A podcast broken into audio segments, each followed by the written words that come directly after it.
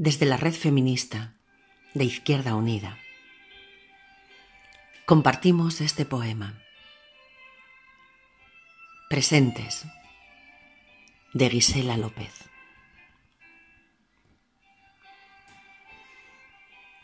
Llegamos aquí presurosas. Hemos venido convocadas por un sueño. Las mujeres recorremos las plazas del mundo desplegando palabras.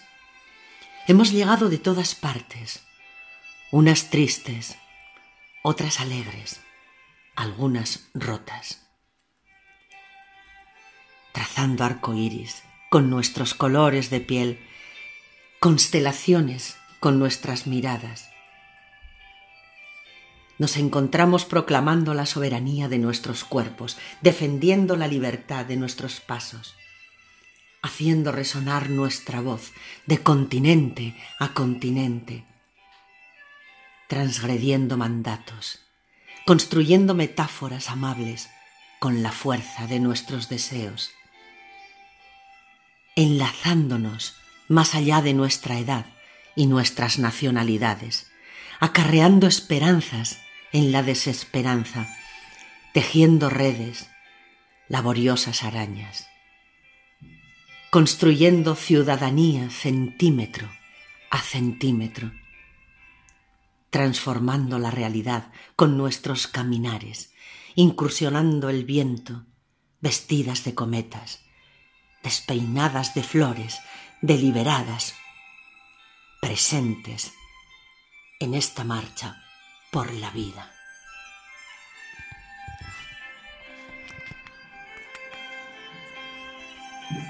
Hola compañeras, os damos la bienvenida con este hermoso poema de Gisela López, poetisa guatemalteca, que nos recuerda que estamos aquí tejiendo redes, acarreando esperanza, transformando la realidad.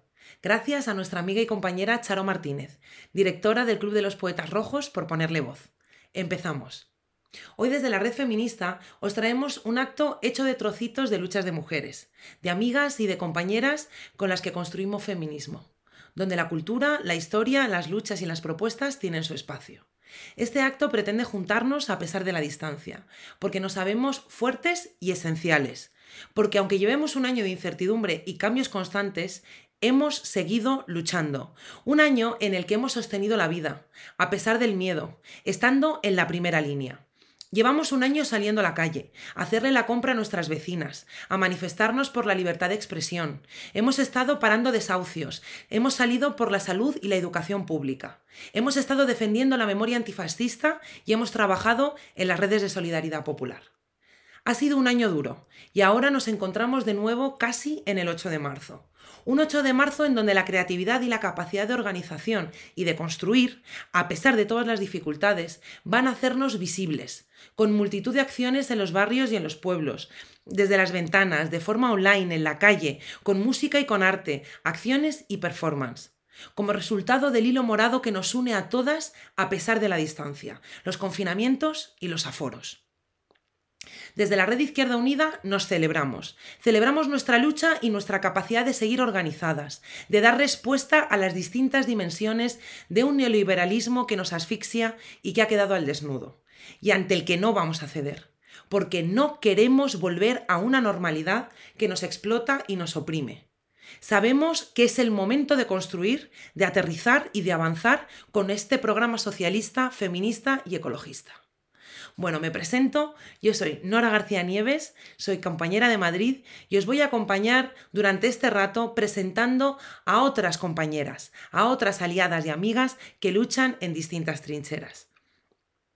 Y es que queremos decir hoy alto y claro que no renunciamos a la lucha, que seguimos tejiendo en red una unidad popular que quiere transformarlo todo, desde lo que nos atraviesa, desde nuestra diversidad, nuestras realidades cotidianas, desde lo que nos impide tener vidas dignas y libres de violencias. Como dicen las compañeras brasileñas, globalicemos la lucha, globalicemos la esperanza. Porque nos situamos ante esta crisis mundial con memoria, con los aprendizajes de las crisis anteriores, Las mujeres no vamos a pagar esta crisis. No vamos a permitir ni recortes ni austericidio. Vamos todas juntas hacia la construcción de lo público y lo común, y con una mirada amplia, porque la lucha de las polacas y de las argentinas es también nuestra lucha. La lucha de las trabajadoras de la fresa de Huelva es nuestra lucha, porque la lucha de las trabajadoras de las residencias es la de todas nosotras, y porque la lucha también por la vivienda digna es la nuestra. Hoy queremos visibilizar que este año hemos seguido construyendo feminismo, este grito global que hace avanzar al mundo. Así que, viva el 8 de marzo, viva nuestra lucha. Empezamos dando paso a las compañeras del Movimiento Democrático de Mujeres, que nos hablarán de precariedad y de cuidados. Luego estaremos con Eva Soya del área da de Galicia, que nos trae las realidades de las residencias, y también con nuestras compañeras de Asturias, que nos hablarán de la lucha laboral de las trabajadoras de supermercados. Nos vemos a la vuelta.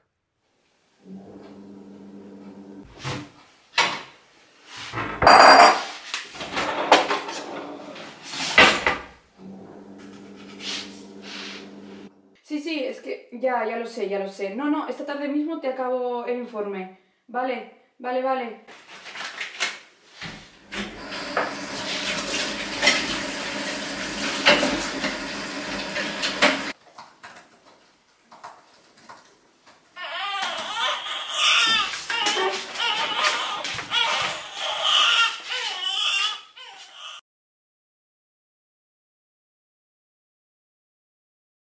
Muy buenas tardes y gracias a todas y todos por conectaros a este acto de resistencias feministas en red.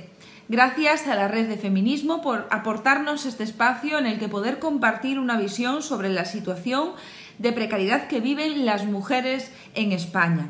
En este momento continuamos padeciendo una brecha salarial absolutamente insoportable. Es cierto que ha bajado un poco en los últimos años, pero las mujeres continúan, continuamos cobrando 5.726 euros menos al año que los hombres en nuestro país, de media.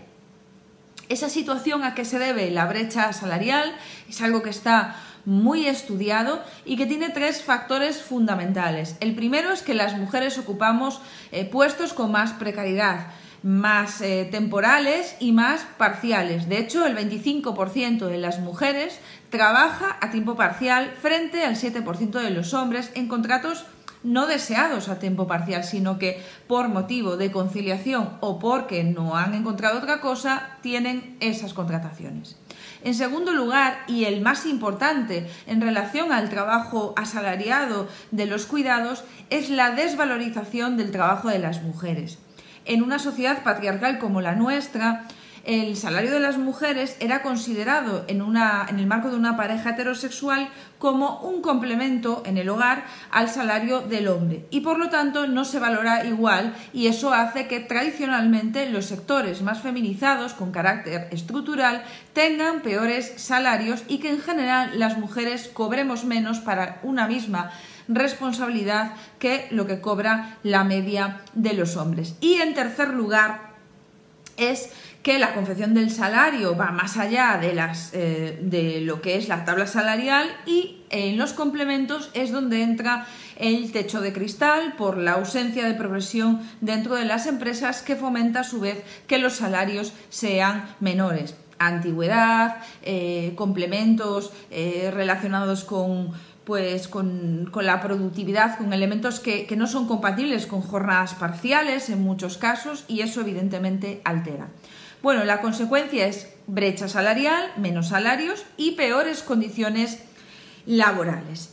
Incluso dentro de las mujeres hay también una brecha, porque, y ahora vamos al trabajo salariado de cuidados, el 38% de las mujeres en nuestro país cobra menos que la media de las mujeres, que es 21.012 euros, según los últimos datos del INE. Es decir, que dentro de las mujeres hay un porcentaje muy grande que cobran menos que la media y muchos de esos trabajos están relacionados con los sectores feminizados.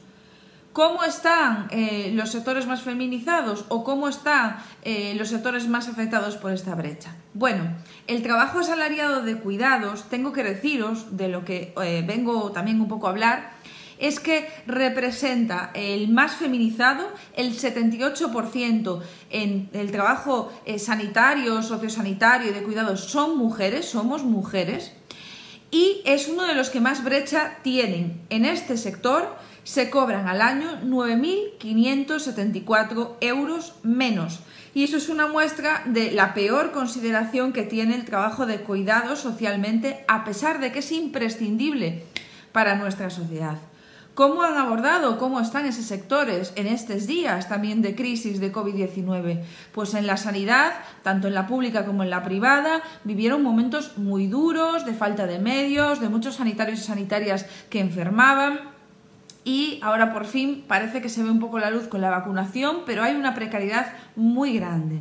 En el sector de las residencias, y aquí me detendré un poco más, como sabéis, la situación fue auténticamente dramática. Las trabajadoras fundamentalmente en residencias privadas, y aquí hay que decir que el modelo de residencias en nuestro país, eh, dependiente de las comunidades autónomas, ha sido, eh, yo creo que en, en, la totalidad, un modelo privatizado. Hay muy poquitas residencias públicas, la mayoría son residencias privadas, que evidentemente pues reducen el número de personal para obtener más ganancias. De esa situación vienen las carencias de personal que ya había previas al COVID-19, pero que se manifestaron también durante esta crisis sanitaria y que supusieron un, un, incremento elevadísimo de carga de trabajo, contagios con graves consecuencias para las personas mayores, desgraciadamente, y una situación de altísimo estrés y elevadísima carga de trabajo y desprotección para las trabajadoras de las residencias. En muchos casos sin equipos de protección individual mucho tiempo después de iniciarse la crisis del COVID-19. Destaca también la situación de las trabajadoras de los servicios de ayuda en el hogar. Esas trabajadoras esas mujeres que también eh, proporcionan cuidados en los domicilios son personas muy precarizadas en un sector en el que se cobran 5 euros la hora de trabajo, es decir, una miseria a través de empresas que suelen estar subcontratadas por los ayuntamientos que tienen la competencia y que eh, pues son grandes empresas habitualmente, como puede ser Eulen, como puede ser Clece, como pueden ser muchas otras. En esas condiciones, las compañeras, las trabajadoras de ayuda a domicilio, con las que hemos hablado durante toda esta crisis, em, eh, han tenido que acudir a los domicilios a pesar incluso de haber sospechas de COVID positivo. Es decir, no solo han convivido con el COVID, sino que se han movido por todos los domicilios que tenían de alguna manera también eh, siendo perjudicial este elemento a la hora de controlar la expansión del COVID-19 en los mayores, las personas mayores que estaban siendo atendidas. Personas que hasta hace nada prácticamente no tenían equipos de protección individual en algunos ayuntamientos y que en muchos casos o en casi la, la, totalidad de los casos siguen sin tener los equipos suficientes. Me refiero a mascarillas para poder cambiarlas cuando tocan, etcétera, etcétera. Esas son probablemente el global eh, de esas trabajadoras, el sector salud y el, sector sociosanitario, que han soportado los cuidados durante toda esta crisis, pero que además son las que estructuralmente eh, tienen peores condiciones, más brecha salarial y más precariedad con carácter general. Y hay otro, otra parte que no es directamente eh, sector sanitario, sociosanitario, no se engloba dentro del sector de cuidados, pero que son empleos muy feminizados también y que en realidad forman parte de cuidados, como son las trabajadoras de alimentación, de los supermercados, etcétera, etcétera, que hablarán después las compañeras, y también las empleadas del hogar. Y en este caso, muchas de ellas trabajadoras de la economía sumergida en, situación eh, pues no dadas de alta en la seguridad social absolutamente invisibles y desprotegidas durante esta crisis, porque sobre todo aquellas que no estaban aseguradas no tenían a quién reclamar eh, equipos de protección individual o si, tenían a quién reclamárselo, no tenían ningún tipo de medida para obligar a ese eh, empleador o empleadora a que cumpliese con estas medidas, personas que además eh, estuvieron pues yendo a esos domicilios a continuar haciendo eh, su trabajo, exponiendo su salud y sobre todo también la de sus familias. Y esto es un común para todas las trabajadoras eh, de cuidados, ¿no? sanitarias, sociosanitario, todas las personas de empleo fundamental durante esta pandemia se han expuesto.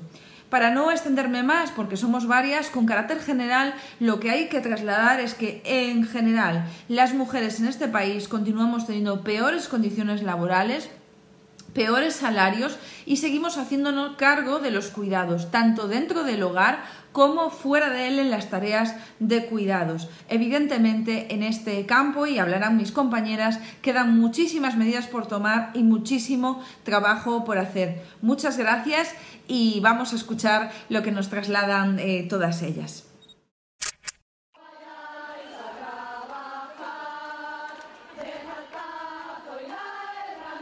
Las mujeres trabajadoras de los supers en Asturias vivimos en 2019 una lucha intensa para dignificar las condiciones laborales de nuestro convenio colectivo. Nos enfrentamos a la intransigencia de una patronal que no dudó en emplear medios ilícitos para cargar contra nosotras. Los días de huelga fueron duros, presiones, descalificaciones, incluso una manifestación patronal plagada de esquiroles.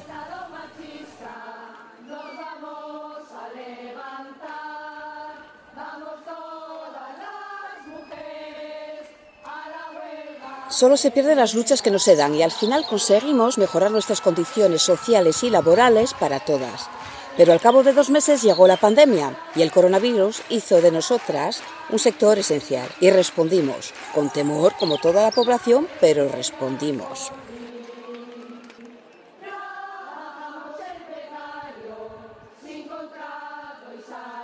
Y aunque había riesgos, ahí estuvimos, reponiendo y atendiendo con una sonrisa, garantizando el abastecimiento, el alimento de cada día, espantando miedos ajenos, llenas de temores propios, viviendo y viendo las dificultades de muchas familias, como las nuestras, para llegar al fin de mes.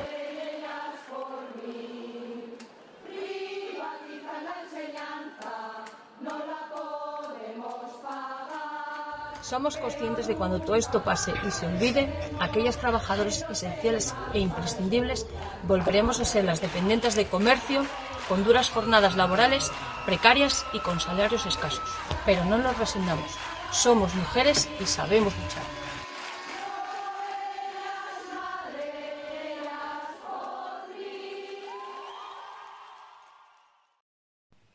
Quisiera tener cosas dulces que escribir, pero tengo que decidir y me decido por la rabia.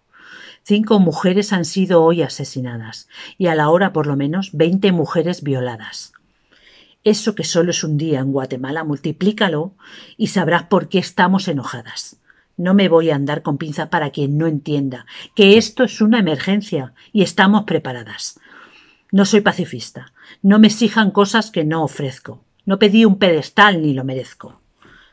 Soy como las otras, hartas de andar con miedo, agresiva, porque es la forma en que me defiendo. No tengo privilegios que protejan este cuerpo. En la calle creen que soy el blanco perfecto. Pero soy negra, como mi bandera, y valiente, en el nombre mío y en el de todas mis bisabuelas.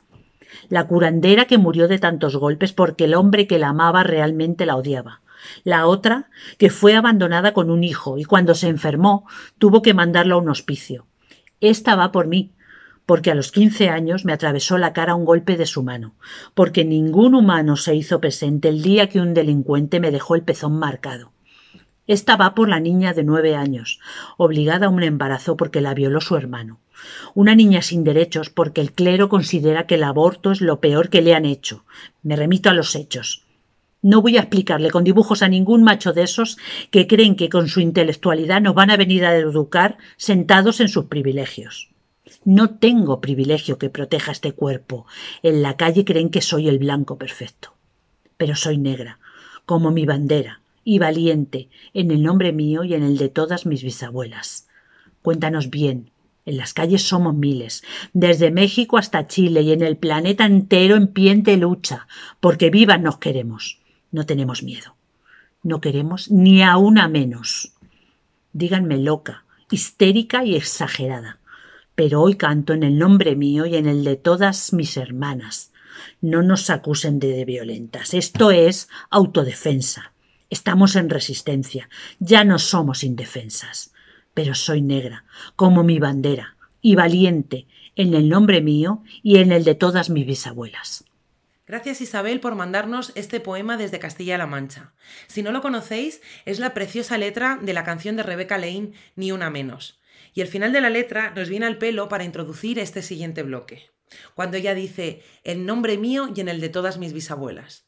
Y es que las mujeres nos vemos repitiendo proclamas que ya fueron, nos vemos reivindicando derechos y posiciones que otras reivindicaron antes, nos vemos librando batallas que ya fueron libradas, nos leemos y descubrimos diciendo cosas hoy que ya fueron dichas antes, y siempre, cada vez, casi todo parece nuevo. Y si mucho parece nuevo, es porque mucho fue olvidado. Y aquí estamos, en nombre nuestro y en el de todas nuestras bisabuelas. Estamos hartas de tener que resurgir como el ave fénix en cada generación, renaciendo de las cenizas de lo negado por quien forja los pactos de poder. Por eso hoy decimos que el feminismo tiene memoria. Hoy más que nunca queremos poner en valor por qué el 8 de marzo es nuestro día. Porque es un día cargado de nuestra historia y memoria feministas. Nuestra memoria feminista es larga, viene de lejos y viene de todas partes del mundo. Así que hoy queremos recordar también la lucha de las mujeres en Haití, que fueron protagonistas de la primera revolución antiesclavista y anticolonialista en 1791. Mujeres como Cécile Fatimán y Marie-Jeanne Lamartinière, que se levantaron en armas contra el imperio francés también queremos recordar a Sojourner Truth con su visión emancipatoria como mujer negra y para todas las mujeres, con su famoso discurso And I am a woman, que habla de los derechos de las mujeres negras. Las mujeres de la Comuna de París, como Nathalie Lerner, y por supuesto a Clara Zetkin, nuestra Clara, que propuso el 8 de marzo como el Día Internacional de la Mujer Trabajadora. Por ellas y por toda nuestra historia seguiremos celebrando el 8 de marzo en 2021 y en todos los años que tenemos por delante. Viva la memoria de las mujeres, vivan las mujeres de la memoria antifascista. Os dejamos ahora con dos piezas que reivindican nuestra memoria. Os dejamos con la voz de Charo y de Delia Clement, y con un precioso trabajo de las compañeras de Izquierda Unida de Extremadura. Gracias.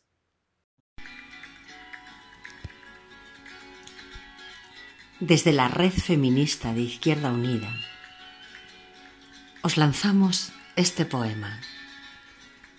Benditas, de Delia Clement.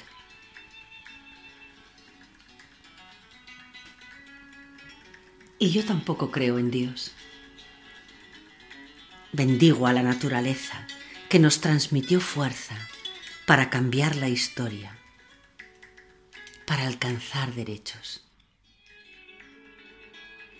Benditas las mujeres que lucharon por ser visibles, por ser iguales, por ser libres. Benditas sus palabras sus ideas, sus escritos, sus poemas y teoremas.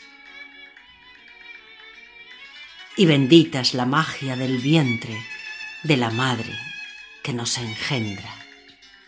Mujeres incansables y desconocidas, artífices de la historia, sustento de la vida e ignoradas socialmente, han sido condenadas al silencio. Mujeres condenadas al olvido, nunca consideradas.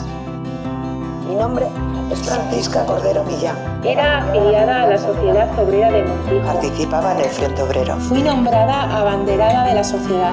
Cuando tenía cerca de 60 años, el fascismo quiso castigarme cobrándose mi vida. Fue una mañana fría cuando se me llevaron en un camión del ayuntamiento. Nos asesinaron en el Cerro de Lobón. De mí solo quedó un trozo de mandil. Mi cuerpo fue pienso para hacer dos. Soy Ana Gallego. Para defender los derechos de las trabajadoras, varias mujeres fundamos la Sociedad Obrera Femenina de Montijo. Modistas, dependientas, secretarias, limpiadoras. Milité durante la Segunda República en organizaciones de izquierda de manera muy activa.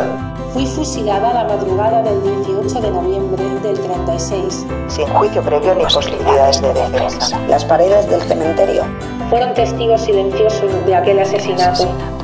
Entre los miembros del pelotón estaba el que había sido mi hermano de sangre. Le imploré salvación diciéndole que se acordara de la leche que le dio mi madre. Ayúdame que me van a matar. Soy Encarnación Rodríguez Alaja. Me considero una persona de izquierdas. Y por eso participaba activamente en la sociedad obrera feminista. Tras el golpe de Estado nos detuvieron y nos llevaron al ayuntamiento de Montijo. Al igual que otras compañeras, fui purgada y pelada en la plaza pública por los fascistas. Como castigo a mi compromiso con una sociedad más justa e igualitaria. Fui fusilada en la madrugada del 18 de septiembre en las tapias del cementerio. A las rojas más destacadas políticamente nos castigaron a fregar el ayuntamiento, el cuartel de la Falange, el antiguo círculo recreativo republicano, el convento de las monjas, sin pagarnos nada. Nos llevaron de paseo al atardecer, después de hacernos beber aceite de ricino. Nos pelaron como escarmiento público. Todo esto lo sufrimos. Juana Gallego Coco, Inés Barragán, María Pino Gómez. Y Joaquín Acharro. Una sociedad con conciencia y memoria democrática no puede caer en el error histórico de olvidar a las mujeres que lucharon por las conquistas y la lucha por los derechos de las clases populares. Es un acto de justicia y gratitud recordar a las mujeres que han tenido el coraje de luchar por unos derechos que hoy la mayoría da por sentado. Después de esta parte tan emotiva, vamos a hablar de una pata política fundamental, de tres de los ejes que hemos estado trabajando este año desde Izquierda Unida y que forman parte a su vez del núcleo de nuestro proyecto feminista, anticapitalista, abolicionista de la prostitución y de los vientres de alquiler, transinclusivo, antirracista y ecologista. Vamos a hablar de cuidados, de prostitución y de migración y asilo. Os vamos a dejar con Margarita Dellas de Aragón, con Cristina Simó del área de feminismo del PC y de Esquerra Unida en Cataluña y con nuestra eurodiputada Sira Rego. Gracias, compañeras. Hola, compañeras. Es un placer estar esta tarde con vosotras.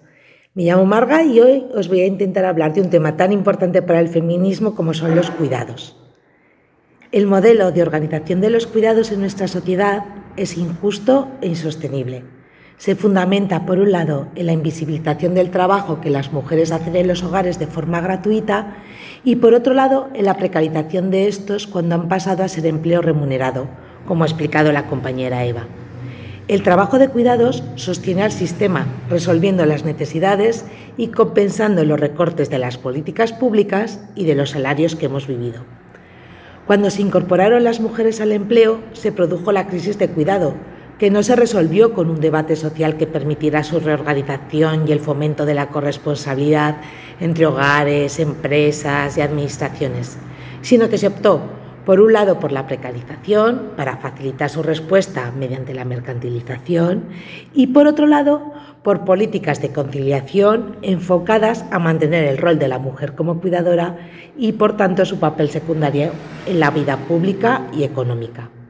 En la mercantilización un ejemplo muy claro es el tema del empleo de hogar, en el que, además de estar, ser una actividad ampliamente extendida en nuestra sociedad, esta es una actividad sin derechos ni dignidad para quien la lleva a cabo, permaneciendo todavía fuera del régimen general de la seguridad social y que a través de la ley de extranjería permite la explotación de las mujeres racializadas.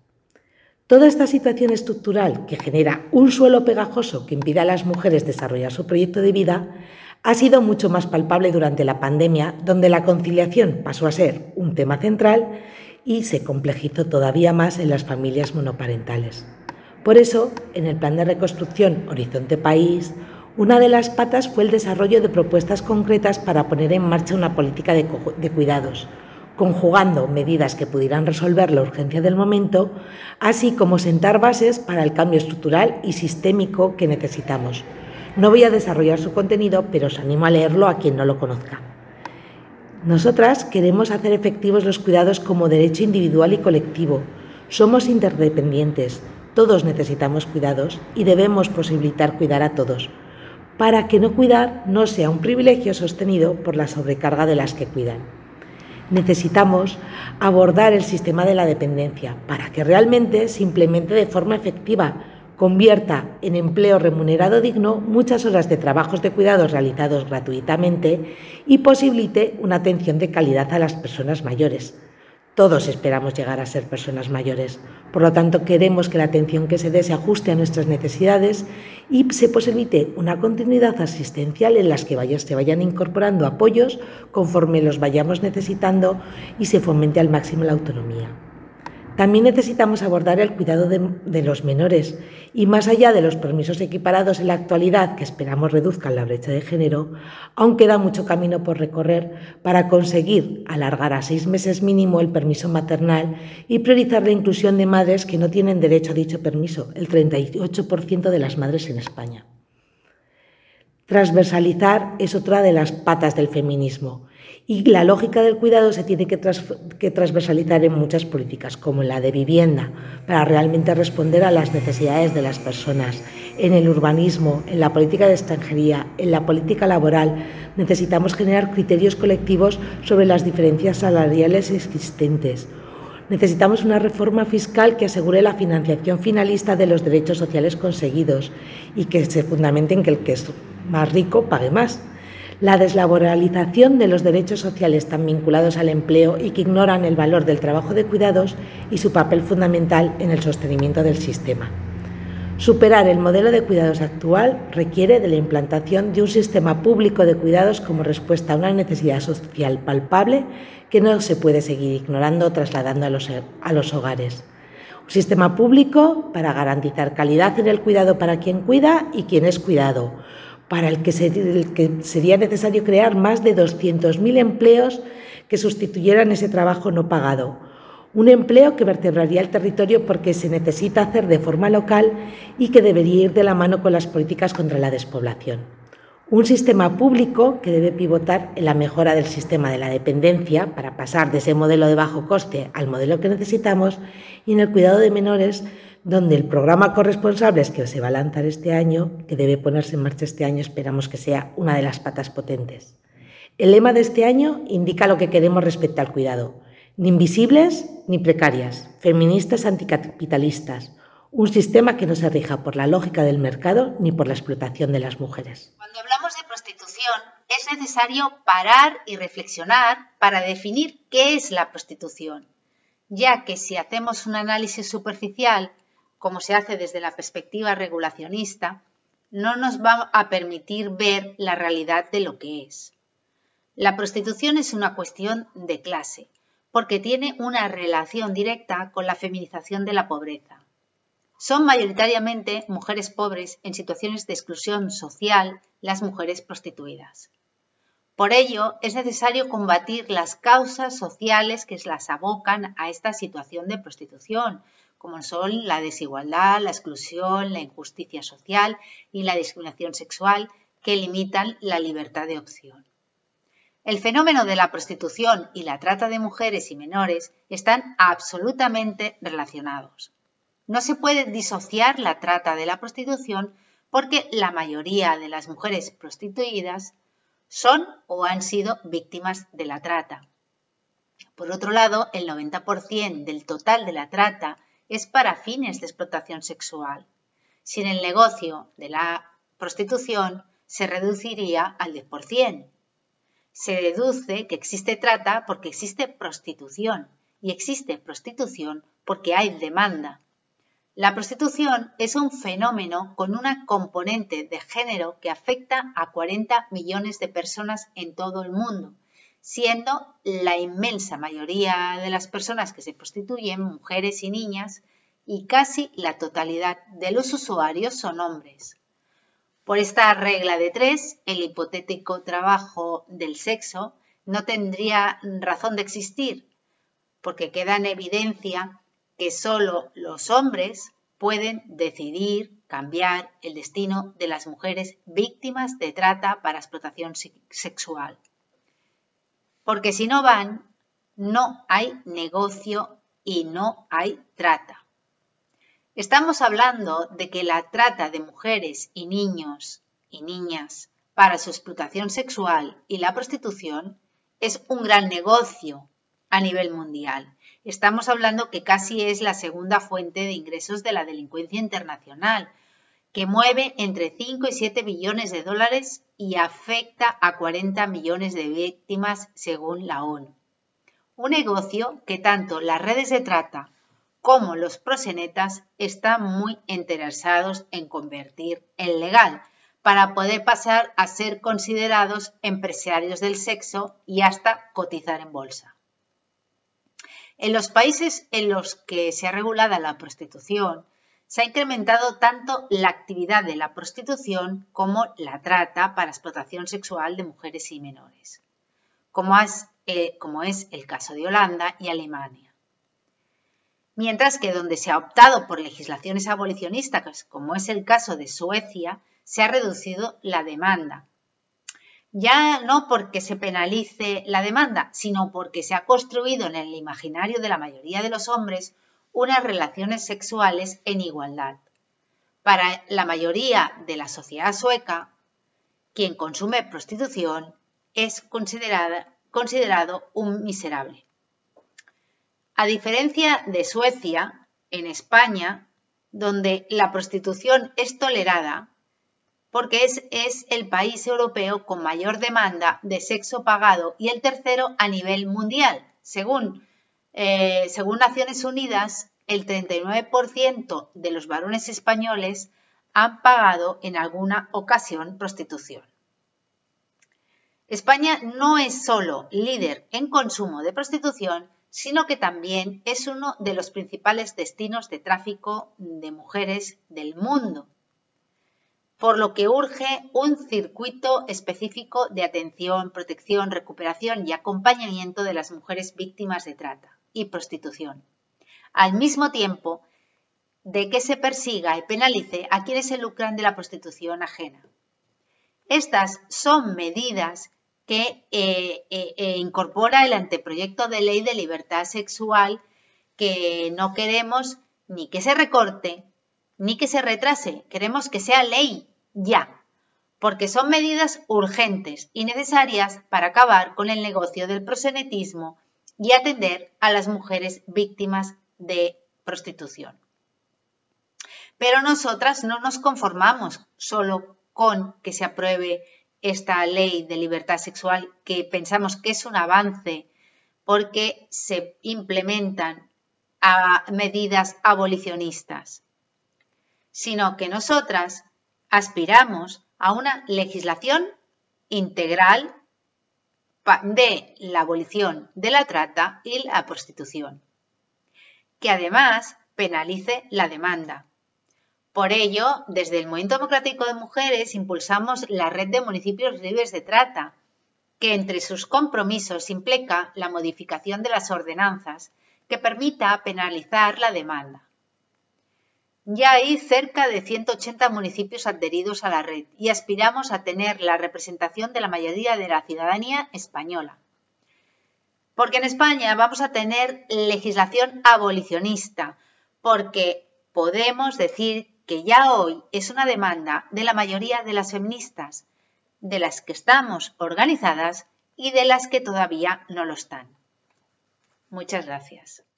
Amigas, es un placer estar con vosotras hoy, aunque sea por esta vía. Es un placer formar parte de este acto organizado por la Red de Feminismo de Izquierda Unida. Bueno, yo os voy a hablar un poco sobre el fenómeno migratorio con perspectiva de género, fundamentalmente por el curro que estamos haciendo en Europa. Como sabéis, en este momento se está debatiendo el nuevo paquete de migración y asilo de la Comisión Europea, la nueva propuesta para la política europea en materia de migración. Nosotras estamos bastante preocupadas, estamos participando lógicamente en el debate y haciendo nuestro trabajo en el marco de este debate. Y digo muy preocupadas porque de alguna manera contiene algunos de los elementos centrales de la agenda de la extrema derecha. Creemos que es una oportunidad para redefinir la política migratoria europea y acabar con esta Europa de los muros y con esta Europa militarizada que tenemos. Y parece que no hay voluntad de eso, sino más bien de, de todo lo contrario. Creemos además que es importante que siempre haya una mirada eh, feminista y una mirada con perspectiva de género, porque al final, dentro del fenómeno migratorio, que es horroroso, estamos viendo esas pateras que naufragan en el Mediterráneo, estamos viendo el enorme sufrimiento de quienes vienen a través de la ruta de migración canaria, estamos viendo las condiciones laborales de quienes llegan también a través del avión y se intentan insertar buscando un futuro mejor en nuestro país o en nuestro continente y no tienen prácticamente ninguna oportunidad más que la de la explotación salvaje, pues que deberíamos a lo mejor reconsiderar y replantearnos cómo es la vida y cómo deberíamos plantear nuestra política para que quien viene pueda tener un futuro decente y un futuro digno. Una política de acogida digna, que yo creo que eso es una de las cosas más importantes. En ese sentido, bueno, pues como os decía, es importantísimo, creemos, mm, aplicar o tener también la perspectiva de género, porque al final, eh, como en casi todos los procesos políticos de la vida, como en casi cualquier contexto, las mujeres sufrimos una, especificidad, sufrimos una doble explotación también en la cuestión migratoria. Yo creo que a nadie se le escapa las millones de historias que hay de mujeres migrantes, las millones de situaciones que hay diferentes a, lo largo de, Europa que se podrían caracterizar en nuestro país, por ejemplo, a través del ejemplo de las mujeres temporeras que tienen una doble explotación, que además sufren situaciones de agresiones sexuales permanentes con estas denuncias que ya están ahí y que precisamente esta vulnerabilidad que tienen, porque no tienen ningún tipo de regulación en materia laboral, ninguna garantía laboral, pero además sufren eh, los procesos de acoso y de extorsión sexual por parte de, quienes están dirigiendo estas explotaciones es una atrocidad y que además están prácticamente invisibilizadas a la, opinión pública. Yo creo que es importante que en actos como este pues recordemos lo que está sucediendo en estos puntos de nuestro país a muy pocos kilómetros a veces de donde vivimos. Y más aún, ¿no? es importante yo creo que revelar, poner en evidencia, poner la luz eh, en torno a estas otras mujeres que vienen y que están haciéndose cargo de los cuidados de, muchas, de muchos hogares en nuestro, en nuestro país también mal pagadas, en condiciones laborales eh, inexistentes prácticamente, prácticamente en régimen de esclavitud, todo esto que tiene que ver con, las empleadas domésticas y que precisamente el fenómeno migratorio que no es capaz de regularizar a todas estas personas, que no es capaz de dignificar, de poner, de poner luz y taquígrafos a estos procesos, de facilitar que, se, eh, que entren en nuestro país con garantías, es lo que está promoviendo, por un lado, que no tengan ningún tipo de cobertura laboral, que no tengan ninguna garantía de derecho y que en muchos casos se estén dando eh, situaciones de acoso y de, y de abusos sexuales, que además están facilitadas precisamente por la no comparecencia de los poderes públicos para proteger a estas personas. Por eso creemos que es fundamental que haya, evidentemente, un cambio de política migratoria en Europa, un cambio de política migratoria en términos generales.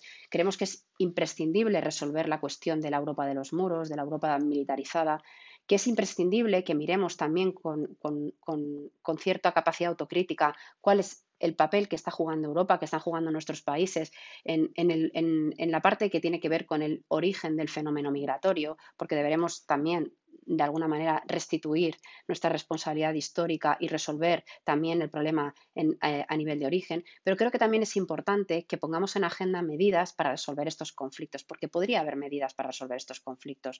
Por eso nosotras, por ejemplo, una de las cosas que manejamos siempre, una de las propuestas en positivo que creemos que es fundamental, aparte de, lógicamente, una distribución de recursos completamente diferente, porque si hay recursos, lo normal es que se pongan para resolver las situaciones y no para agravarlas, como es el caso en este momento, que es importante, por ejemplo, plantear que haya vías legales y seguras para los procesos migratorios en los países de origen. ¿Qué significa esto? Pues que personas que quieran migrar a Europa para tener un futuro mejor, para una, serie de garantías, para tener una vida segura, digna, decente, suficiente, pues establezcan mecanismos que permitan que alguien pueda llegar a Europa sin tener que jugarse la vida en el mar.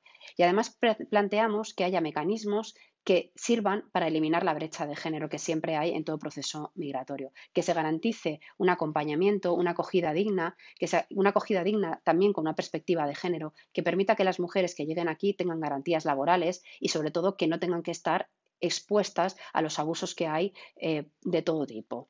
En ese sentido, creemos que queda muchísimo por trabajar. Lógicamente, nosotras mantenemos nuestro compromiso, creemos que es fundamental y creemos que es muy importante que no nos olvidemos de esta parte de vecinos, vecinas y gentes que vienen a lo mejor de otros países, pero que están en definitiva buscándose una vida mejor, un futuro mejor para ellos y para sus familias. Y sobre todo aprender y hacer un esfuerzo por romper este discurso de la extrema derecha que pretende presentarnos a las personas migrantes como enemigos, cuando sabemos todos y todas las personas con un mínimo sentido común que no es así.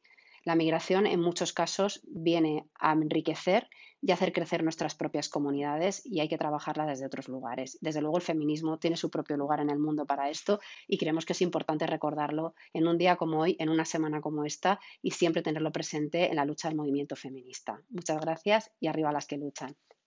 El feminismo es internacionalista. Es un grito global que tiene ecos en todas partes del mundo. Y hoy nos acompañan tres compañeras que nos hablarán de sus luchas. Sabemos que la lucha feminista internacional es imparable, que somos muchas en muchas partes del mundo y no las podemos tener hoy todas aquí, pero sí nos gustaría mencionar algunas. Hoy queremos reivindicar la memoria y la justicia para Berta Cáceres, líder hondureña, defensora de la tierra y la soberanía de los pueblos y los recursos, anticapitalista, antiimperialista y feminista. El pasado día 2 de marzo se cumplieron cinco años de su asesinato, por defender los ríos, por luchar contra las megacorporaciones y el extractivismo, por dar voz a su pueblo. Hoy desde la red feminista reclamamos justicia para Berta y la sentimos con nosotras. Berta vive. Además queremos denunciar la situación de la líder feminista palestina Jalida Yarrar y la de todas las presas palestinas, que están en las cárceles de la ocupación israelí. Denunciamos el apartheid médico de Israel contra el pueblo palestino, que les niega vacunas y medidas sanitarias en medio de una pandemia que asola al mundo, mientras los medios de comunicación alaban la supuesta eficiencia de la campaña de vacunación israelí. Palestina libre, viva Jalida y las mujeres palestinas. A nivel mundial hay un ataque contra el feminismo y queremos hoy visibilizar las luchas de las mujeres argentinas y polacas por el aborto. La derecha y la extrema derecha, en su campaña negacionista y en su alianza también con organizaciones religiosas, están contra nuestros derechos sexuales y nuestros derechos reproductivos. Pero también queremos poner en valor la valentía de las mujeres bolivianas, venezolanas y chilenas por procesos constituyentes y por la soberanía de sus pueblos y sus proyectos emancipatorios. También queremos mencionar la lucha de las mujeres saharauis, la de las mujeres negras contra el racismo institucional en Estados Unidos y las mujeres campesinas de la India, que forman parte de una movilización de unas dimensiones y una fuerza absolutamente inspiradoras. Estamos con todas vosotras. El feminismo será internacionalista o no. Al nombre de mis compañeras de la Vía Democrática desde Marruecos, os envío un saludo tan fuerte a mis compañeras de la Izquierda Unida en este Día de Lucha de la Mujer. que sigamos luchando contra el imperialismo, contra el capitalismo y contra el patriarca.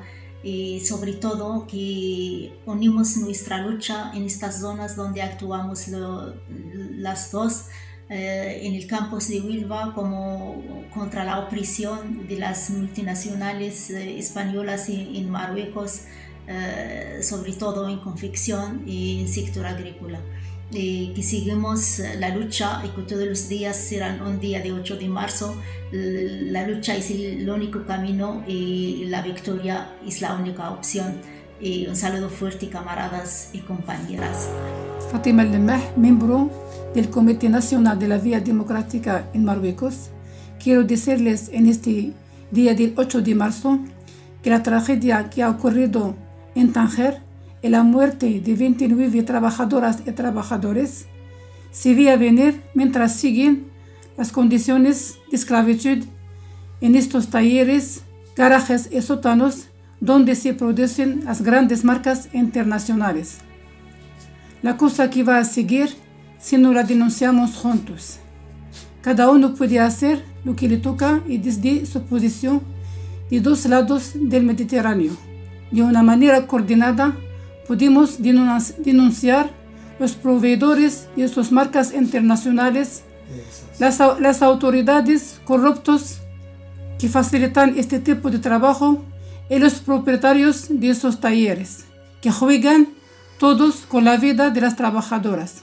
Juntos pudimos unir nuestros nuestro esfuerzos y luchar contra el capitalismo, salvaje que explota a los trabajadores y trabajadores. Gracias a todas las mujeres luchadoras, gracias a las militantes de la, de la izquierda unida y del Partido Comunista y que la lucha sigue y ánimo y gracias.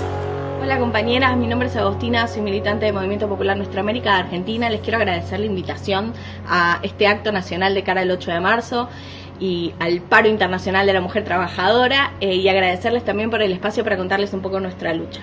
Nosotras la verdad que la lucha por el aborto legal, seguro y gratuito tiene más de 30 años, está articulada en la campaña nacional por el derecho al aborto legal, seguro y gratuito, que es una campaña que está integrada por organizaciones, personalidades de todos los ámbitos educativos, científicos, artísticos, con la idea de garantizar, digamos, y de, de que se aprobara la ley del aborto legal, de interrupción legal del embarazo en Argentina.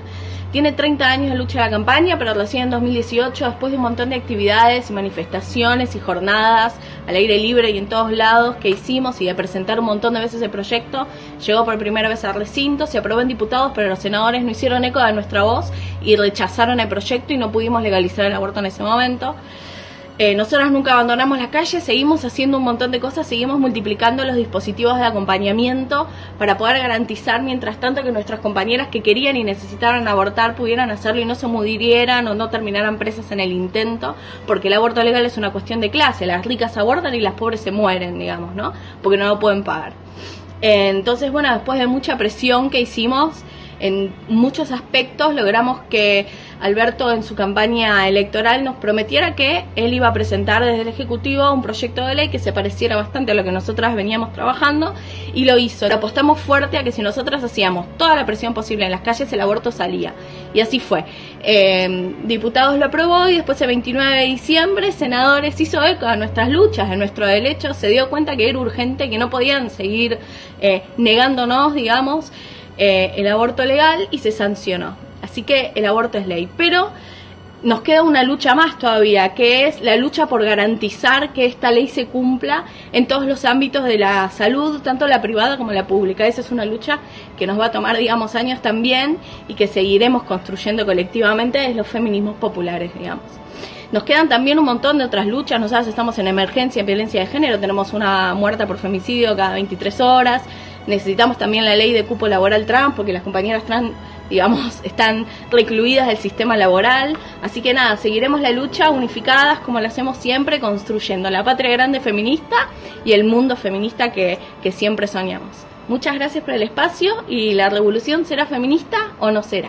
Este 8M es una M de mujer y de migrante. Llevo unos ocho años viviendo en Francia. Llevo unos cuatro años en Alemania. Vivo en Irlanda, llevo viviendo aquí como unos seis o siete añitos. Soy gallega y resido en Alemania desde hace siete años. Les hablo desde Lanús, Buenos Aires, Argentina. Soy del sur de Chile y actualmente estoy en Alemania hace un año aproximadamente. Soy una inmigrante brasileña viviendo en Berlín desde hace ya 10 años. Resido en Bruselas desde hace 10 años. Este año no nos vamos a poder juntar por el 8M. Va a ser un 8M peculiar, pero bueno, podemos estar contentas de todo lo que ha conseguido el movimiento feminista. Las mujeres migrantes hemos empujado esos avances feministas, la legalización del aborto y la lucha por el matrimonio igualitario. Cuando pensamos, por ejemplo, en un país como Alemania, creemos que las mujeres son mucho más libres o tienen muchísimos más derechos que un país menos desarrollado, ¿no? Pero esto no es así. Vivimos en un país en el que, por ejemplo, se sigue utilizando el término violencia conyugal. En Francia, las mujeres para poder acceder a la reproducción asistida tienen que estar en pareja con un hombre. Alemania es un país donde la prostitución es legal, el aborto sigue en el Código Penal. El movimiento belga se ha enriquecido de toda la movilización en el Estado español, también de las compañeras italianas y de las compañeras latinoamericanas. Está la Asamblea Chilena, la lucha de las polacas por el derecho al aborto. Es súper importante para nosotras ser una parte del movimiento feminista internacional que trata el patriarcado como un problema global, no nacional. Da igual el país que sea, al final la lucha es la misma. La lucha feminista internacionalista, antirracista, antitransfóbica. El feminismo es imparable. Sin nosotras se para el mundo. El feminismo nos ha ayudado a eso, a atrevernos, eh, que sí podemos. Para que podamos vivir en justicia social. Ojalá avancemos tan rápido que dentro de unos años podamos echar la vista atrás y ver que se acabó, que al fin terminamos con el patriarcado. Vamos a derrocar este sistema patriarcal y al capitalismo. Feliz 8 de marzo. Feliz 8M. Feliz 8M de lucha. You will never walk alone, we are with you.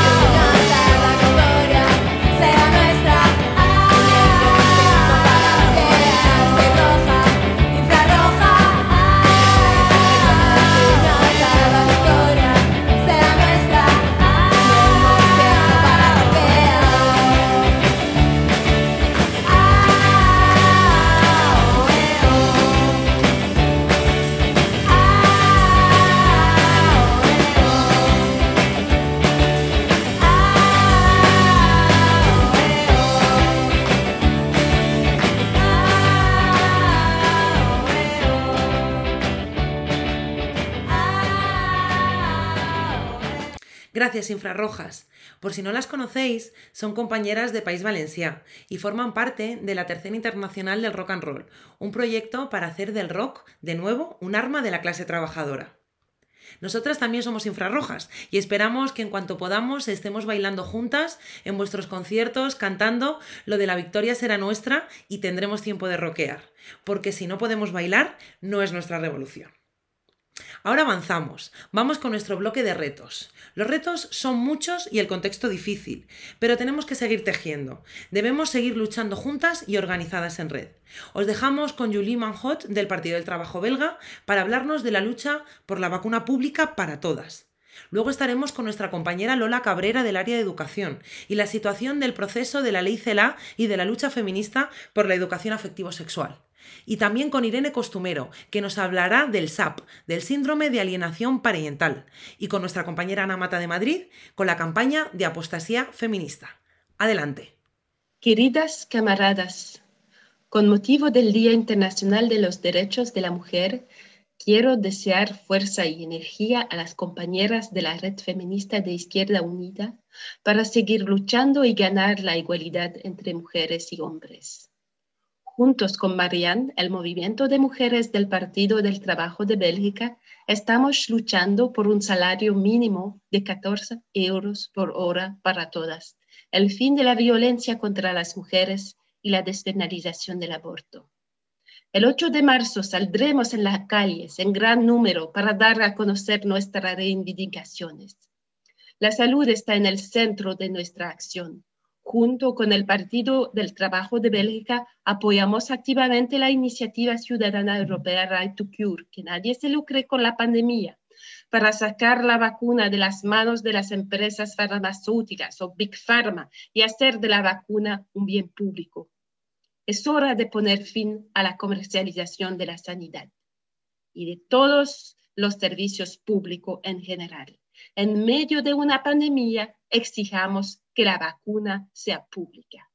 Para que la vacuna sea accesible en todo el mundo, eliminamos las patentes y permitamos la producción en masa de la vacuna para superar esta pandemia.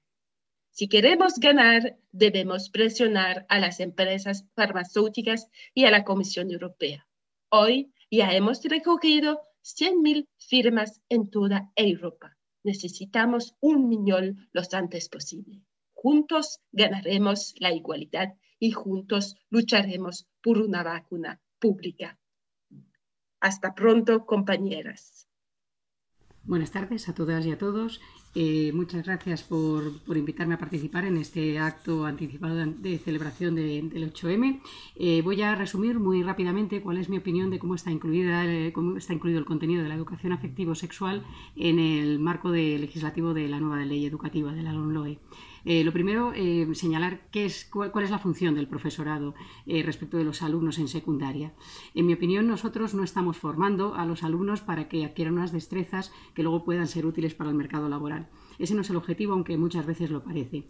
Nuestro objetivo es formar ciudadanos. los alumnos, cada uno de ellos, son personas de una manera privada, pero luego son ciudadanos de una manera pública. Estos dos ámbitos, el público y el privado, son justamente los que, con los que tenemos que, trabajar dentro de, la educación secundaria. Y eso es eh, nuestro reto y también eh, los problemas. Los problemas ah, vienen, aparecen por ahí, sobre todo cuando tocamos temas sensibles como el de la educación afectivo-sexual. Pero también por esa misma razón es muy importante que, este estas cuestiones sean desarrolladas e introducidas en el currículum. Por lo general se tiende a pensar eh, tradicionalmente que son las familias las que tienen que educar a los alumnos en, este, estas cuestiones de, lo que se llama la conciencia moral. Sin embargo, ¿qué ocurre? Que las familias tienen sus prejuicios y por lo tanto eh, dejarlo en manos de, las familias pues quizá, quizá no sea lo más adecuado. Por otra parte, luego está otro, gran ámbito de enseñanza que es que la sociedad. La sociedad se supone que nos enseña, que nos arropa a todos de una manera más o menos homogénea. Sin embargo, nosotros vivimos dentro de una sociedad patriarcal, hay múltiples ejemplos de, ello, a alguno me referiré ahora, y por lo tanto eh, tampoco parece el ámbito más adecuado. En cambio, la escuela pública sería el tercer gran ámbito educativo y el, más propicio para que esto se, pueda desarrollar de una manera en igualdad de condiciones y de una manera crítica. Es donde podemos, generar la confluencia de lo público y lo privado de, una manera realmente crítica que es como, debemos desarrollar el espíritu de los alumnos y lo que queremos es ciudadanos activos. Eh, este, en, este, sentido, además, es muy importante que, se eliminen eh, todo tipo de prejuicios, eh, puesto que en la educación pública lo que tenemos es que hablar con naturalidad de todos los temas, aceptando cualquier tipo de, propuesta, eh, siempre de una manera crítica y, siempre con la posibilidad de, de contraargumentar. Decía antes, vivimos en una sociedad patriarcal, eso parece evidente, ¿no? Eh, se puede ver en múltiples mm, ejemplos, por ejemplo, es el caso eh, hace, hace poco, pocas semanas, ¿no?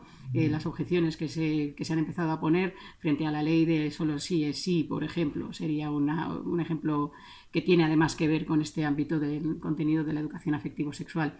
Pero una, cuestión todavía que, bueno, que, nos preocupa mucho dentro de, los, de, los, institutos es, por ejemplo, el aumento del consumo de pornografía como modelo de ocio entre, entre los adolescentes. Aplicaciones como OnlyFans cada vez tienen más predicamento entre, entre la gente joven ¿Y qué es lo que estamos modelando con eso? Estamos modelando em, actitudes dentro de las, de las relaciones afectivos sexuales que tienen que ver con el machismo, con la dominación, eh, con, actitudes agresivas, porque al final lo que se hacen es reproducir esos modelos de la pornografía dentro de, la, vida, de la vida sexual real de, de los alumnos. Bueno, erradicar, erradicar este tipo de actitudes sería objetivos concretos ¿no? de, la introducción de este contenido de, la educación afectivo-sexual.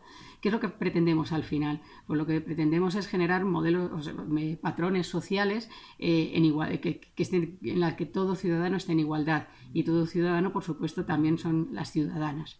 Eh, hay objetivos parciales, naturalmente, que se pueden conseguir con, contenidos, de, con desarrollar el contenido afectivo sexual dentro de las aulas. Por ejemplo, eh, ayudar a, contemplar, a informarse sobre todo tipo de diversidades en orientaciones sexuales, etcétera, eh, de, una manera, eh, de una manera tolerante, de una manera crítica. También hay que conseguir que el alumnado pueda identificar y por lo tanto también evitar todo tipo de abusos en relación con la violencia de género.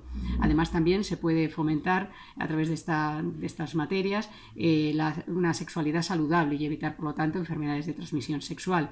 Y finalmente lo que se consigue eh, también es eh, pues el desarrollo de la confianza de los alumnos en sí mismos y desarrollar la autoestima. ¿no?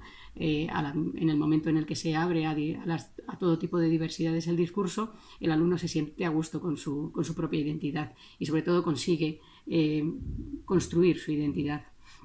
Para todo ello es importante que la ley dote a los profesores de herramientas y sobre todo de, capacidad para mostrar que nosotros somos los profesionales de ello.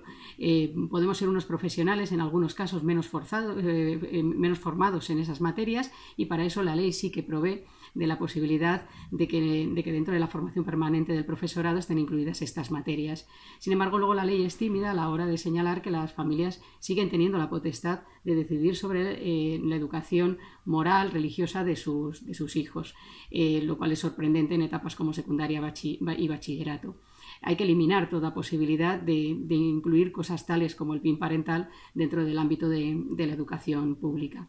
Entonces, la ley en esto, digamos que, se queda tímida. Por una parte, sí, sí, plantea la necesidad de que las familias colaboren con las actividades del centro y de los docentes, pero sin embargo, luego, por otro lado, pues eso da esas capacidades de, decisión. Es verdad que en, esta materia de tipo religioso, pues eh, sí, con la ley sí se arrincona un poco la asignatura de religión, pero sin embargo no desaparece. Simplemente se, por lo menos queda al margen de esa, de esa alternatividad con respecto de, de valores éticos. Bueno, si nos centramos directamente en la ley, desde, desde el preámbulo ya la LOMLOE plantea que para eh, adaptarse a la actualidad es necesario incluir este contenido eh, de la materia de relaciones afectivos sexuales. Y en el título preliminar además señala que esto se debe hacer siguiendo el desarrollo madurativo del alumno. Sin embargo, luego no provee de, instrumentos para que esto ocurra, porque para ello tendría que ser una, materia obligatoria o al menos optativa en todas las etapas y no es así. En primaria y en infantil lo que se señala es la necesidad de seguir el desarrollo del alumno afectivo, trabajar en ello, fomentar cosas muy generales. En bachillerato ni siquiera aparece una referencia expresa y tampoco en las otras formaciones como son la artística, formación profesional, etcétera, etcétera. En secundaria aparece, aparece como materia, como contenido transversal, eh, pero claro, eso tiene sus pros y sus contras. ¿Qué quiero decir con esto? Eh, si es una materia transversal, puede ningunearse. Es lo que hasta ahora ha ocurrido, que se deja en manos de que un docente o una serie de docentes decidan ponerse en marcha con ella, pero si no queda relegada a un claro segundo plano. Eh, ¿Cuál es la parte buena? Pues que además la ley también provee de un cierto espíritu en el que se, para cambiar la metodología. Se señala la posibilidad de trabajar por proyectos y de trabajar, eh, de desarrollar ciertas asignaturas en ámbitos, ¿no? Eh, de una manera interdisciplinar. Esto es bueno porque eso hace que los contenidos transversales se puedan dar. Eh, se puedan dar además con la dignidad que, estos contenidos se merecen. Pero claro, como simplemente es un cambio metodológico, depende de que esa metodología la quiera aplicar el centro.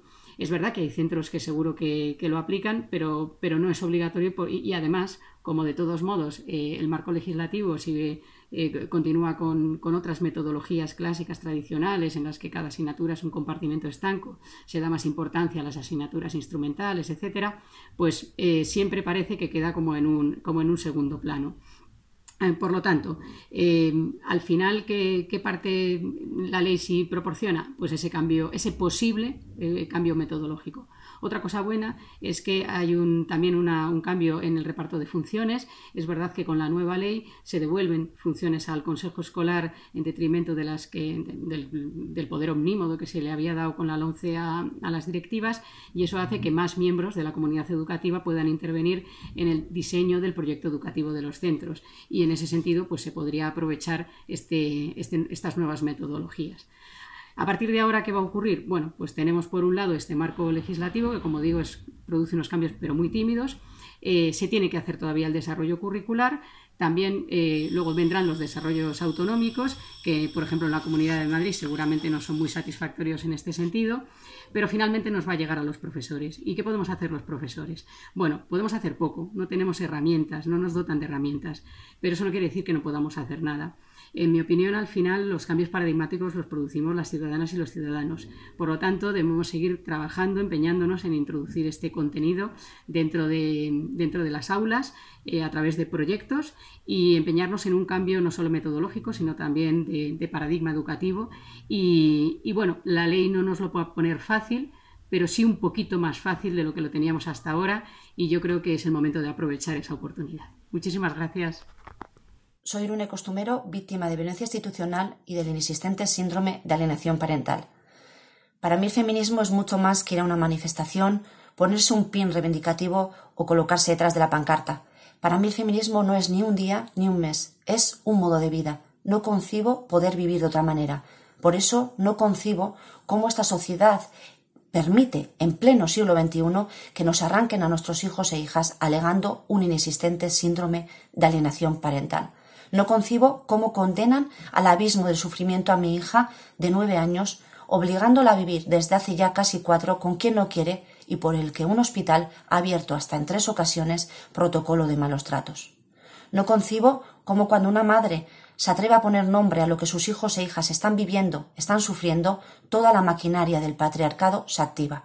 Por favor, abrir los ojos. El inexistente síndrome de alienación parental no es una disputa entre ambos progenitores. Se utiliza para ocultar malos tratos y abusos sexuales de esos padres lobos con piel de cordero hacia sus hijos e hijas. Su utilización es inmediata, tanto judicialmente como administrativamente. Aquí en el País Vasco tenemos un instrumento que es de obligado cumplimiento. Se llama Valora y dentro de su apartado de maltrato psíquico existe un ítem que es instrumentalización en conflicto de las figuras parentales. Dicho ítem da lugar al arrancamiento de tus hijos e hijas. Ese instrumento lo venden como la fórmula mágica para proteger a los niños y niñas que están desprotegidos. Y cual paradoja, es el propio sistema auspiciado por el Departamento de Igualdad, Justicia y Políticas Sociales del Gobierno vasco quien en verdad está desprotegiendo a nuestros hijos e hijas. Sobran las fotos para la ocasión, las manifestaciones y los colores. Falta humanidad, Humanidad para impedir que subcontratas tengan el monopolio absoluto en lo referente a la infancia, como es el caso de Bisgarri. Falta humanidad para que después del tirón de orejas de la relatora de Naciones Unidas a España por la utilización del inexistente síndrome de alienación parental, en mi caso, mi hija no pueda estar con su madre, como es su deseo.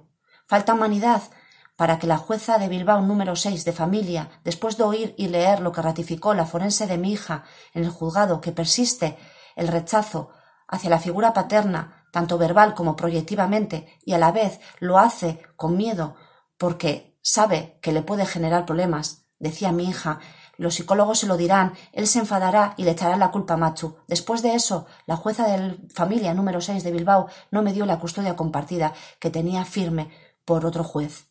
Falta humanidad para que en un país vasco que se cree progresista en temas sociales, el juicio penal que sentará en el banquillo a los máximos jefes del Servicio Infancia de la Diputación Foral de Vizcaya por prevaricación, maltrato y de lesiones, delito de lesiones psíquicas hacia mi hija y hacia mí, todavía no se haya realizado y lleve un año y pico de retraso. Sobra cobardía y falta valentía para enfrentarse a la Diputación Foral de Vizcaya. Por eso, para mí, el feminismo es compromiso, compromiso para que las instituciones dejen de torturarnos a las madres que intentamos proteger a nuestros hijos e hijas de las garras del abuso y del maltrato. Si no hay compromiso, no hay feminismo. Hola compañeras. Quería compartiros una acción que estamos llevando a cabo en Madrid. Eh, esta acción no es ni nace expresamente de la red de feminismo de, Izquierda Unida, pero sí hay muchas mujeres que participamos y que somos iniciadoras de este proceso. Es un grupo de apostasía feminista. Eh, que nace pensando o en apoyo a las compañeras de Argentina cuando empiezan a tener el problema eh, de planteamiento del aborto, ¿no? cortando las, las libertades del derecho a decidir de, las mujeres. Em, como digo, nace en el 18, eh, tenemos en septiembre del 18 y un grupo de mujeres eh, decidimos apoyarlas en una apostasía colectiva feminista. Nos inspiramos en ellas y empezamos a trabajar este, este grupo.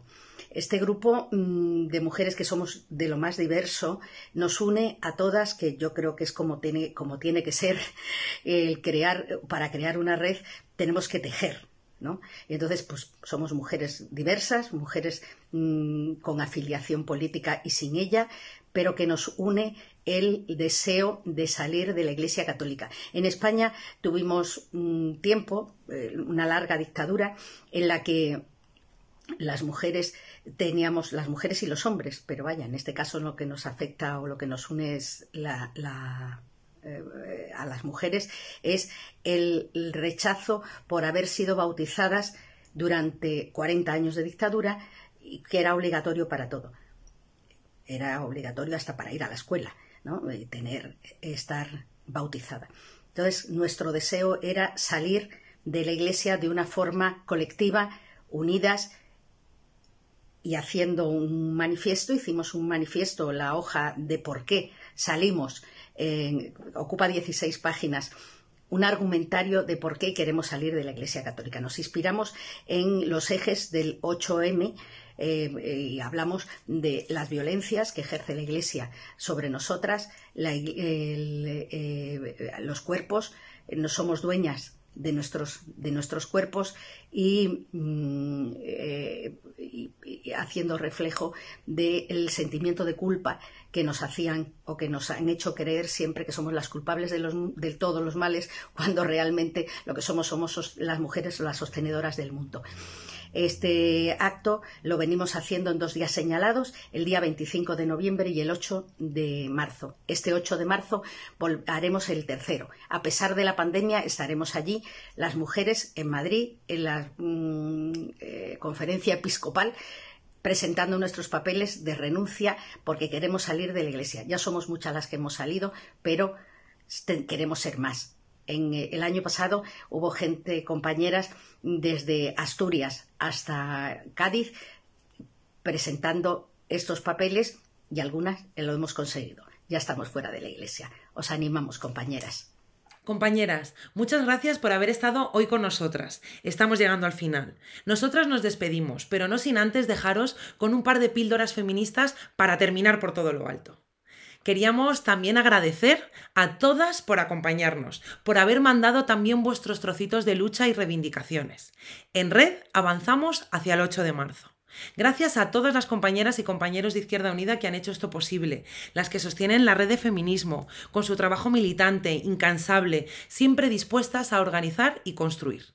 Gracias a Jorge y a las compañeras de nuestro grupo de comunicación feminista, a los territorios y a las amigas de otras partes del mundo que nos mandan sus abrazos. Nos despedimos con la lectura colectiva de nuestro manifiesto para este 8 de marzo y con un precioso vídeo de nuestra guerrilla de comunicación feminista y la preciosa voz de María Ruiz. Nos vemos todas, de una forma u otra, este 8 de marzo. Ni invisibles ni precarias, feministas anticapitalistas. Desde el pasado 8 de marzo la situación mundial ha cambiado. La pandemia ha visibilizado lo que el feminismo y el socialismo venimos diciendo desde hace mucho tiempo. Un nuevo modelo de sociedad justo y sostenible es necesario. Ante este capitalismo generador de desigualdades, guerras, muertes y crisis ecológicas, Nosotras construímos alternativa. Levamos un ano loitando de moitas maneiras, sostendo un día a día cheo de urxencias e incertezas. Seguimos a organizarnos telemáticamente, conectadas nas vilas e barrios. Estivemos coas nosas veciñas nas redes de apoio mutuo, nos desafiuzamentos, apoiando os servizos públicos, visibilizando as tarefas de coidados, loitando pola dignidade dos empregos feminizados e precarizados, e contra a perda de dereitos de moitas de nós. Las mujeres en Brasil han conseguido que se reabrieran hospitales para seguir ejerciendo el derecho al aborto. En Chile siguen avanzando en un proceso constituyente. Las campesinas de la India forman parte de una de las movilizaciones más grandes de la historia y el ejemplo de las polacas nos da fuerzas para seguir luchando contra el fascismo y la extrema derecha. Por todas ellas y por nosotras, porque este 8 de marzo salimos a conmemorar nuestra fuerza, nuestras luchas, nuestra alianza, porque la nueva normalidad debe ser el nuevo mundo, al servicio de la producción y la reproducción de las personas y el planeta. La pandemia ha demostrado que somos esenciales para sostener la vida en hospitales, residencias y hogares. Cuidadoras, limpiadoras, enfermeras o trabajadoras han estado en primera línea contra el COVID, pero desarrollan su trabajo desde la precariedad. El 44% de las mujeres ocupadas no llega a cobrar el salario mínimo interprofesional. Es el momento de revertir las reformas laborales y atajar la precariedad y la feminización de la pobreza ante la crisis en la que entramos. Desde Izquierda Unida reivindicamos la universalización de los cuidos, desde la interdependencia, ecodependencia y corresponsabilidad, con los homes, las empresas y el Estado. Non podemos deixar que los cuidos sigan recayendo en traballo las mulleres, tanto el no remunerado como el remunerado, pero precarizado, invisibilizado y feminizado. Desde Izquierda Unida apostamos por un sistema estatal de cuidos que ponga la vida en el centro y articule un cambio social, de modelo granible y de relación entre las personas y con el planeta. Por lo que saludamos el plan corresponsables como el primer paso de muchos que tenemos que dar para pasar de un modelo de cuidos low cost por uno que granice la dignidad para los que cuiden y para los que son cuidados de manera justa y sostenible. Contra todas las crisis, ahora y siempre reivindicamos lo público y lo común. Estamos convencidas de que solo desde una visión integral que atienda las necesidades específicas de cada una podremos dar una respuesta colectiva Solo desde la perspectiva feminista seremos capaces de abordar la reconstrucción del tejido social, económico y público a través de estrategias de redistribución de la riqueza como palanca que garantice la justicia social. Especialmente para las mujeres pensionistas, reclamamos pensiones dignas y garantizadas para todas y medidas que reviertan la brecha salarial y el suelo pegajoso que aboca a las mujeres al umbral de la pobreza. Este es un ejemplo escandaloso del por qué desde Izquierda Unida exigimos que se incorpore la perspectiva de género en todos los planes de reconstrucción y se evalúe su impacto de género para evitar que esta crisis aumente la desigualdad de las mujeres. Desde Esquerra Unida reivindiquem que la nostra salut no és una mercaderia. Enmig d'aquesta guerra per la supervivència, les farmacèutiques dupliquen beneficis. 10 països posen el 75% de les vacunes i 130 països no tenen cap. Exigim una gestió solidària de la vacuna, l'eliminació de les patents i una indústria farmacèutica pública que garanteixi la igualtat en l'accés als recursos i que canvi la lògica del benefici per la de la cura, que doni respostes globals i garanteixi la immunitat de toda la población mundial. Ante el desborde del feminismo vemos cómo la derecha y la extrema derecha nos criminalizan culpabilizándonos de los contagios, a la vez que niegan la violencia de género y las desigualdades que vivimos. Mientras nosotras seguimos avanzando. Cada 8 de marzo volvemos fuertes y juntas llenando las calles, como parte de ese grito global internacionalista y en lucha constante que nos hace avanzar como sociedad. Muestra de ello es la lucha por garantizar nuestros derechos sexuales y reproductivos a nivel mundial. Desde Izquierda Unida exigimos aborto libre, seguro, gratuito, en el sistema de salud pública y fuera del Código Penal. Además, necesitamos educación afectivo-sexual desde una perspectiva feminista y que sea materia obligatoria de todas las etapas educativas. Pandemia honek prostituzio geran dauden emakumeen babesgabetasun, kutsadurarekiko esposizio eta eskubide faltaren egoerak agerian utzi ditu berriz ere. Izquierda Unidatik prostituzioaren bidea abolisionista eta transinklusiboa eraikitzen jarraitzen dugu, eta aldi berean alokairuko sabelen eta gure gorputzen merkaturatzearen aurka gaudela berresten dugu. Errealitate horien aurrean, Izquierda Unidan salerosketaren eta prostituzioaren aurkako plan integral baten premia planteatzen dugu. Sexualki esplotatutako emakume guztien bizitza duinak bermatuko dituzten neurriak, planak, alternatibak eta eskubideak artikulatuko dituena. En Izquierda Unida trabajamos para conformar un frente común. Desde Izquierda Unida no tenemos dudas. El feminismo no es solo la lucha de las mujeres, es un prisma que amplifica nuestras luchas, interpelando directamente a las realidades materiales de quienes más sufren y creando alianzas y estrategias. Estas deben ser así para cambiar las desigualdades que vivimos día a día, la clase trabajadora. Ni invisibles ni precarias. Ni invisibles ni precarias. Ni invisibles ni precarias. Feministas anticapitalistas. Feministas anticapitalistas. Siéntelo, llegan las revoluciones. De morados, de rabia y de flores, primavera nuestra.